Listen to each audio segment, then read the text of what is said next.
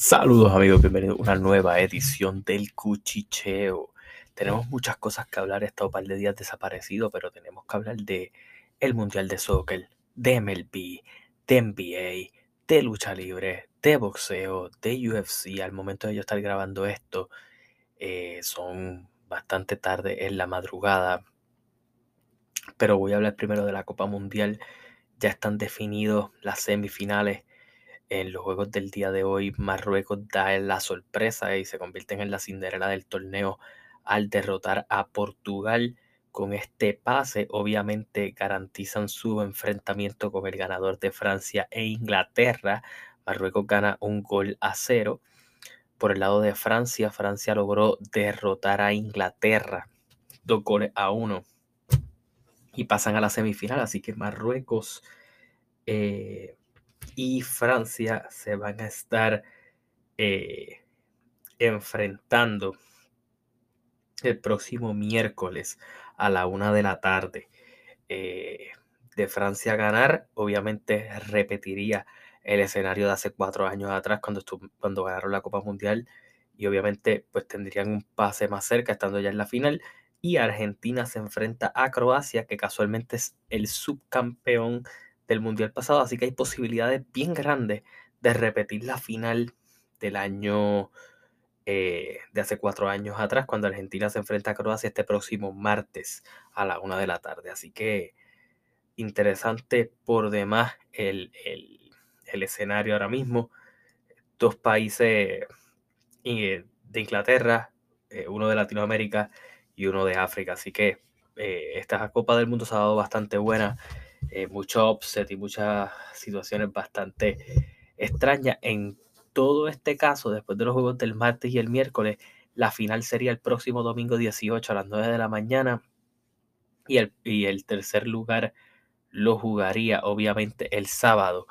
Eh, obviamente los dos perdedores de estas semifinales. Así que, eh, sin más preámbulos, yo creo que no nos queda más que hablar del World Cup pero hay que hablar de todos los resultados de la NBA al momento del día de hoy. Los Cleveland Cavaliers derrotan a los Oklahoma City Thunders 110 a 102 eh, con una muy buena actuación del trío formado por Evan Mobley, Jared Allen y Caris LeVert. obviamente con esta victoria Cleveland mejora su récord a 17 victorias y 10 derrotas. Los Oklahoma City Thunders eh, caen y obviamente pues tienen su récord de 11 y 15. Los Ángeles Clippers derrotaron a los Washington Wizards con 36 puntos de la mano de Paul George, 13 eh, puntos de Kawhi Leonard. Tienen varias lesiones eh, este equipo de los Clippers, pero siguen acumulando victorias. Por el lado de Washington, Kyle Kuzma se fue con 35 puntos, 12, 12 rebotes y Kristaps Porzingis se fue con 30 puntos, 15 rebotes.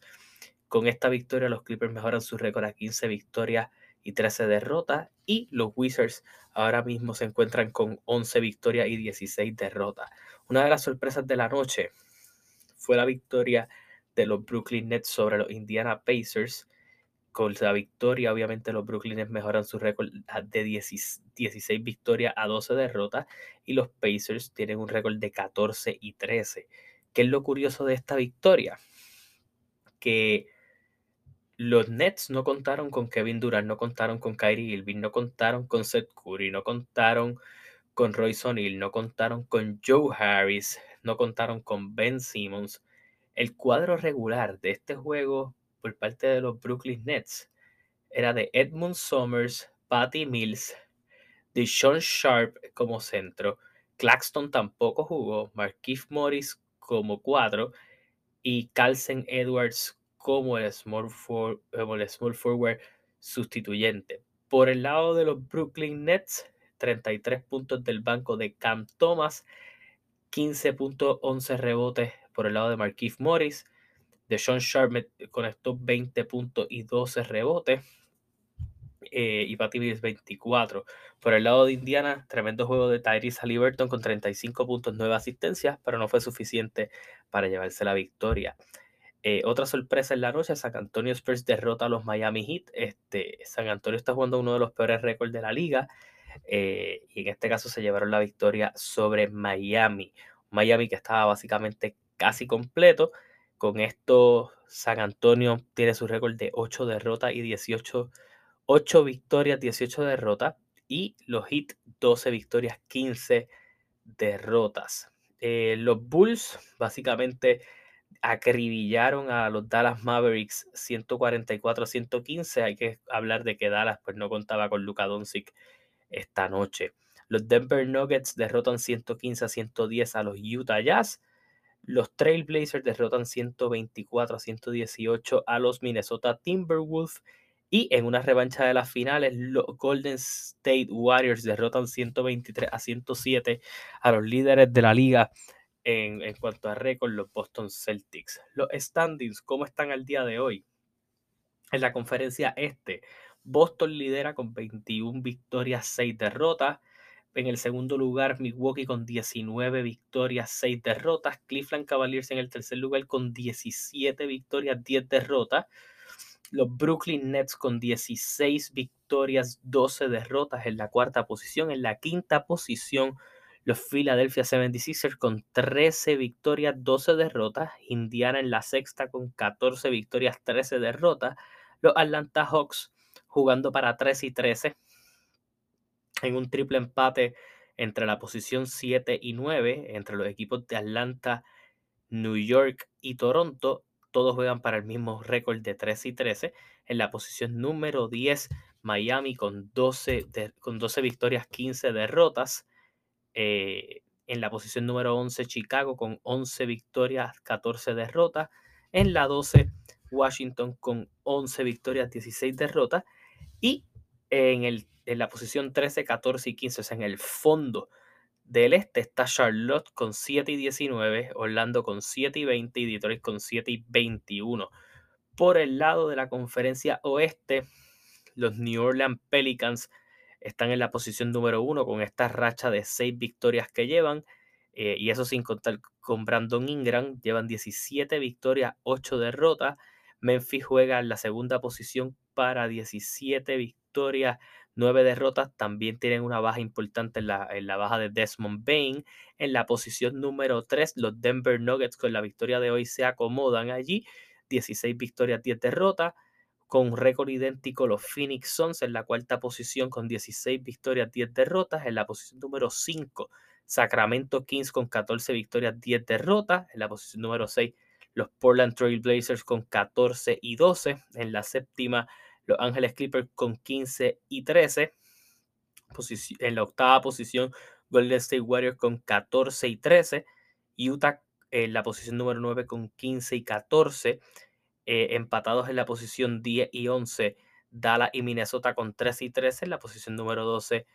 Eh, Oklahoma City con 11 victorias, 15 derrotas. Los Lakers en la posición número 13 con 10 y 15. Eh, y en la 14 y la 15 obviamente la ocupan San Antonio y Houston. San Antonio con 8 victorias, 18 derrotas. Houston con 7 victorias, 18 derrotas. Así que eso es lo que está pasando en la NBA en cuanto a términos de récord, de standing y de lo que ha estado pasando en las últimas horas en cuanto a juego como tal. Pero eh, nos tenemos que mover un poquito a temas de la agencia libre de la N de la MLB. Esto obviamente eh, referente a, la firma del pitcher japonés, eh, que había sido una de las sensaciones en cuanto a, comentarios por allí eh, y de los equipos buscando firmarlo, llamado Kodai Senga, y finalmente se decide por los New York's Mets. Así que interesante la vuelta que ha dado todo este caso. Parecía favorito en algún punto hasta para los Dodgers, pero pues no terminó pasando, terminó en los Mets. Así que los Mets eh, añaden un picho fuerte tras la salida de, de Jacob DeGrom a los Texas Rangers. Eh, y obviamente eh, siguen haciendo filmas interesantes como hicieron con Justin Verlander eh, y José Quintana. Este contrato de Kodai Senga es por 5 años, 75 millones, así que veremos a ver en qué termina todo esto. Eh, el agente libre más cotizado en estos momentos es Carlos Correa. Los Yankees le interesa, los Cubs le interesa, los Giants le interesa, los Dodgers pues han querido salir un poquito de la conversación, pero obviamente eh, pues que la gente no vaya a, a molestarse. Así que veremos a ver qué termina pasando, al menos dentro de lo que es la MLB en términos de, como digo, de, de filmar. Fuera de eso, nos movemos eh, hacia, hacia otra parte también. Eh, David Robertson, closer, filma con los Mets. Nismo se queda con los Mets. Los Mets han estado súper super activos en esta, eh, en esta agencia libre y todo el mundo ha estado buscando cómo acomodarse poco a poco para mejorar. Así que vamos a ver qué termina pasando, al menos en la pelota, que está en la, una de las etapas más interesantes, que es la, la agencia libre. Bueno, hoy es sábado. Eh, los sábados usualmente pues, o hay lucha libre en Puerto Rico, eh, o hay eh, o hay boxeo. So, hubo boxeo, hubo lucha libre. Todos los reportajes sobre lucha libre en Puerto Rico están dentro de mi canal de YouTube. Lo más sorprendente fue todas las traiciones y los cambios a rudo que hubo. Eh, dentro de Estados Unidos, NXT tuvo un muy buen show, al igual que Ring of Honor. Eh, tuve la oportunidad de entrevistar tanto a Tony Khan como a Claudio Castagnoni, como a Samoa Joe. Así que vayan a mi canal y van a poder ver gran parte de ese contenido. Y si no lo ven en mi canal, lo van a poder encontrar a través de la página de Lucha Libre Online. Bien agradecido con ellos por la oportunidad de permitirme cubrir ese evento. Con eso dicho, vamos a hablar un poquito de boxeo antes de entrar en temas de UFC, que yo sé que hay un par de personas que me han preguntado si voy a hablar de UFC, pero muchas cositas pasaron. Primera, Teófimo López regresaba, se iba a estar enfrentando a Sandon Martin, eh, el boxeador español. Recuerden que esta es la segunda pelea de Teófimo López acostumbrándose al peso de las 140 eh, libras. Y obviamente, eh, pues está buscando aclimatarse al peso, pero las cosas pues no salieron muy bien en el Madison Square Garden hoy. Eh, Teófimo en una pelea que debió haber sido un poquito más arrollador. básicamente venció por decisión dividida. Eh, y, fue una pelea media mala, porque creo que si Sandon Martin hubiera acomodado un poquito más de presión, se lo podía llevar. Eh, porque de alguna manera u otra, eh, creo que se vio bien limitado. Y, como era incómodo para, para pegarle y todo lo demás, Teófimo se veía bastante eh, maltrecho, de alguna, o sea, bastante frustrado. Eh, Sandon Martin logra tumbar a Teófimo López en, los primeros asaltos y parece que después de haberlo tumbado ahí pensó que se iba a ganar la pelea y pues eso no terminó eh, pasando. Y así que dentro de todo esto está, fue una peleita mala, mala, mala, mala que no aporta nada a Teófimo. Yo siempre dije que Teófimo debió haber peleado con Pedraza. La pelea se cayó y terminó peleando, pues dándose esta pelea. Y obviamente, eh, este muchacho, Pedraza terminó teniendo un empate con, con Richard Comey, pero creo que Teófimo en la 140 hmm, no, no está dando pie con bola. Yo creo que los Ryan García, los Jelbonta Davis cuando suban, los George Taylor si se quedan, los Jake Cateral, todos pueden darle bastantes problemas a él. También el boricua Sander Sayas se estuvo enfrentando a Alexis Salazar. Eh, este prospecto boricua pues tuvo una pelea, ganó por decisión, por decisión unánime, se movió muy bien. Eh, fue una buena experiencia para él, él es bastante joven, lo que tiene son 20 años, tuvo una muy buena pelea eh, dentro de lo que fue eso y poco a poco proyectándose a ser un gran, posible futuro campeón para Puerto Rico. También eh, dentro del peso pluma, George Warrington defendió su campeonato ante Luis Alberto Venado López. Venado es un súper guerrero, súper buen boxeador. Para mí estuvo blanqueando la pelea bastante bien. George Warrington es bastante sucio en sus peleas. Y, pues eso, simplemente por eso la pelea llegó a la distancia. Así que eso fue lo que pudimos ver allí. Por otro lado, eh, Terence Crawford derrotó por nocaut a David Avanesyan. Estas peleitas que hace Terence Crawford para para seguir alzando su récord, pero no pelea con ninguna adversidad por el momento. No sé si es por la promotora o por lo que sea, pero eh, Terence Crawford iba a pelear con Errol Spence y terminó teniendo esta pelea.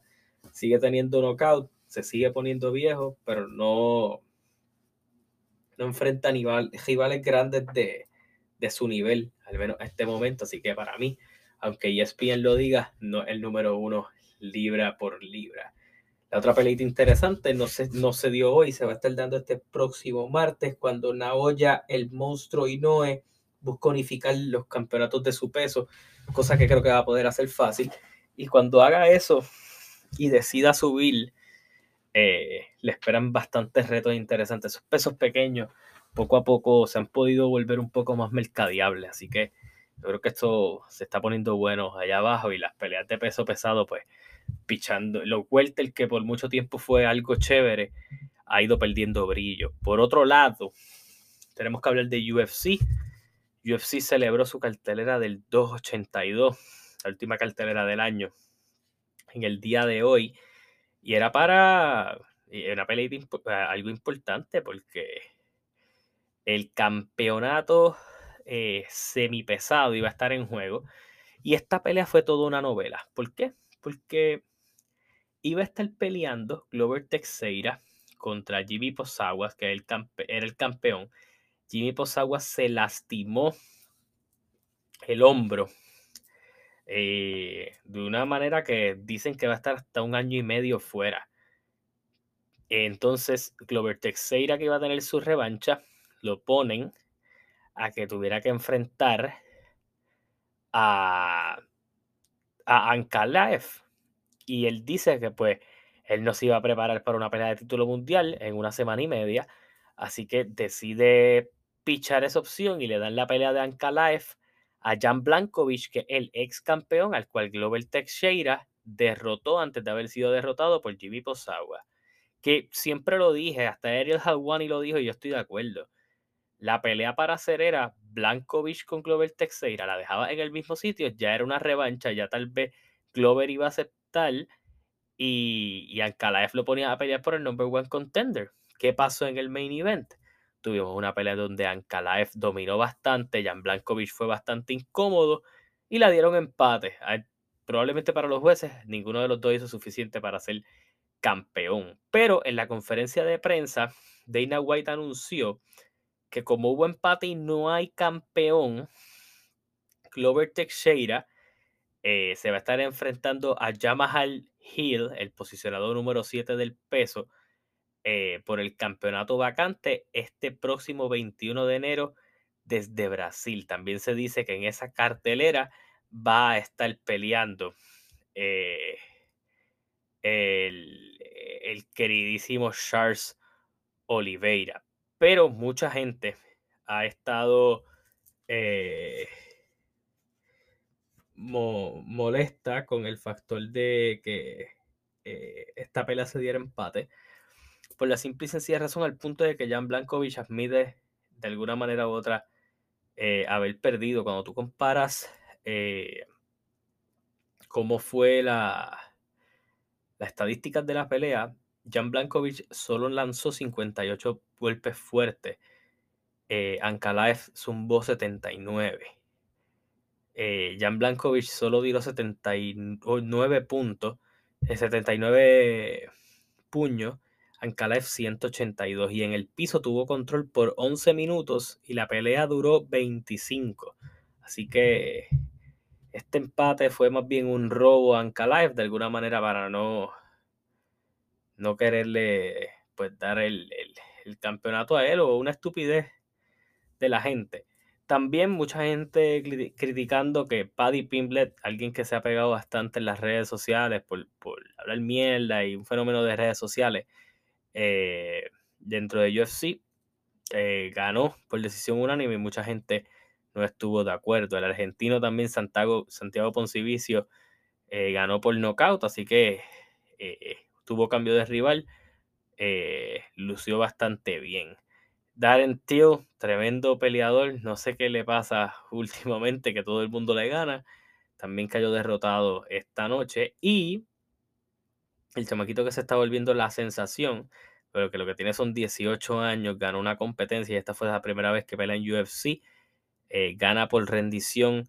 Eh, se llama Raúl Rosas Jr., tiene 18 años, es todavía un senior en, la high school de México y siga siendo escantes. Así que interesante por demás todo lo que está pasando eh, en UFC, al menos en estos momentos, ahora con que eh, pues no se sacó campeón hoy, así que se va a buscar sacar campeón en el próximo evento, que creo que es una movida interesante, estiras un poco la cosa, tal vez el, mejor plan que te puede inventar eh, en estos momentos es tal vez Ankalaev, que a mi entender no perdió, Jan Blankovic lució un poco mal, pues sería darle el campeonato vacante al que gane entre Hill y Glover Teixeira y la oportunidad inmediata la tenga Ankalaev. Al menos eso pues sería un poquito de más justo. Pero esa cartelera del 283, que es el próximo, eh, el próximo enero 21 desde Brasil, no va a ser estelarizada precisamente por esa lucha de pelea de Glover Teixeira y Yamaha El Hill. Va a ser eh, estelarizada por la cuarta pelea entre. Y obviamente la, la primera vez que se hace una. Por decirlo así, una saga de cuatro peleas entre. Entre estos entre peleadores eh, y es que el dos veces campeón de Bison Figueiredo se va a estar enfrentando al actual, al, al, ex campeón y al actual campeón interino.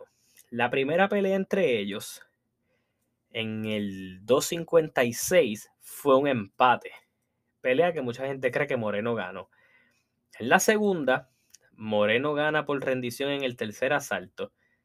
Eh, en la tercera, que para mí es donde Figueiredo eh, lució mejorcito, eh, pues recupera el campeonato.